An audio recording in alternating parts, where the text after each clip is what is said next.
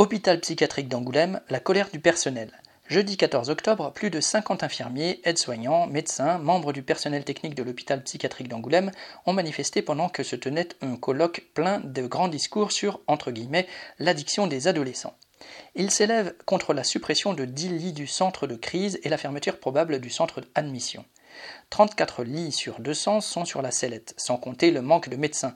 Il manque 15 psychiatres. Tout cela alors que, avec le Covid et le confinement, de nouveaux profils de patients sont apparus.